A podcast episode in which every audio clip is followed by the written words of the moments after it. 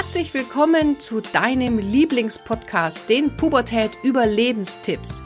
Mein Name ist Kira Liebmann und als Motivationscoach und Jugendexpertin helfe ich Eltern, die Pubertät zu überstehen, ohne dabei wahnsinnig zu werden. Ich kommen Eltern zu mir und sagen, Kira, bitte mach mein Kind wieder heil.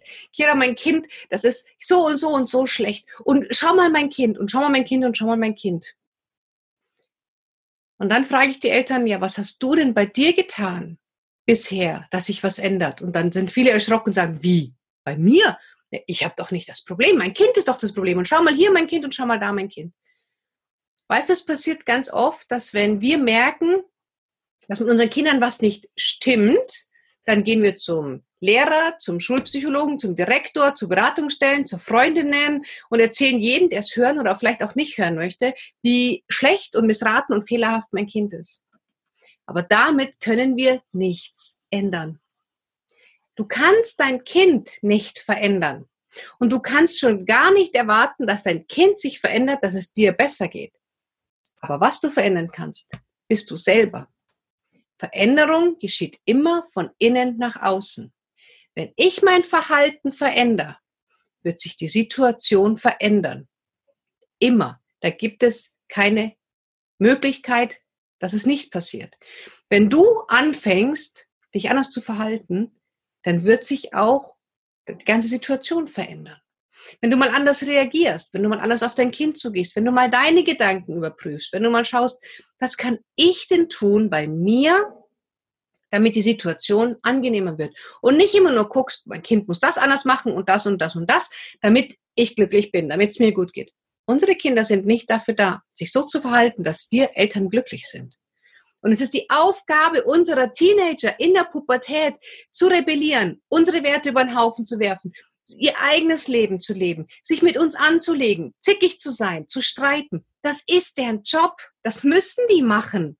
Und wir können es nicht sagen, oh, mach das ja nicht, damit ich als Elternteil das aushalten kann, sondern fang an bei dir.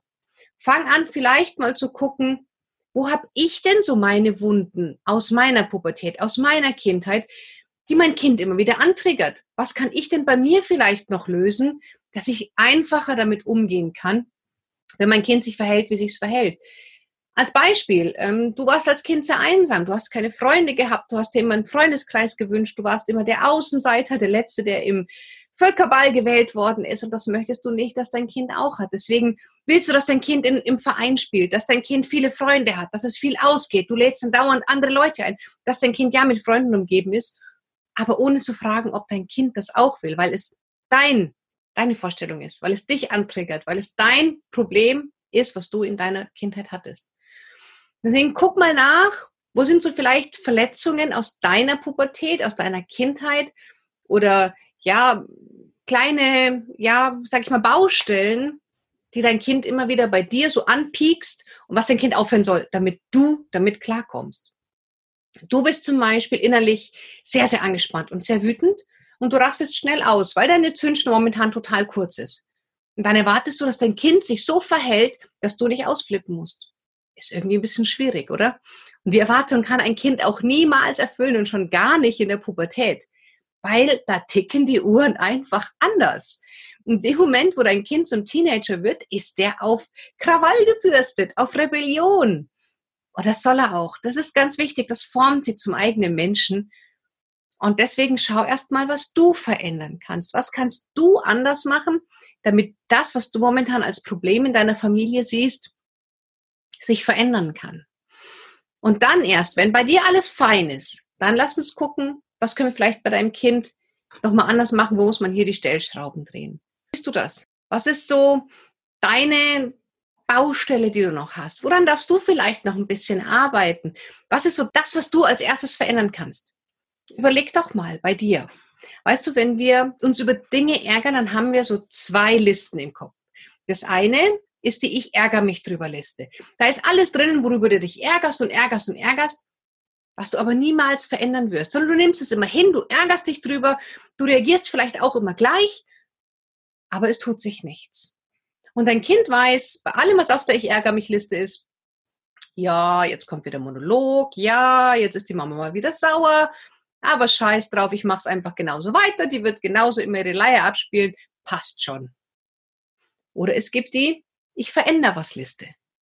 Und nur das, was auf der Veränderungsliste drauf ist, das kann sich auch langfristig ändern. Nur wenn du etwas von der Ich ärgere mich Liste auf die Veränderungsliste schiebst, ist es überhaupt möglich, dass Dinge anders werden, dass sie mal anders laufen, weil du dann anfängst, anders zu reagieren. Und das meine ich mit innerer Veränderung. Schieb erstmal einen Punkt nach dem anderen von der Ich ärgere mich Liste auf die Veränderungsliste. Und dann warte mal ab, was passiert. Das ist total spannend. Nämlich, wenn wir anfangen, uns anders zu verhalten, das ganz oft Einfluss auch auf unser Umfeld. Wenn du möchtest, lass uns gerne in der Gruppe Pubertät Überlebenscamp weiter über das Thema Veränderung und was du tun kannst, damit dein Familienleben wieder entspannter wird und was du tun kannst, dass du und deine Familie die Liebe füreinander wieder mehr spüren. Ich freue mich auf dich, deine Kira.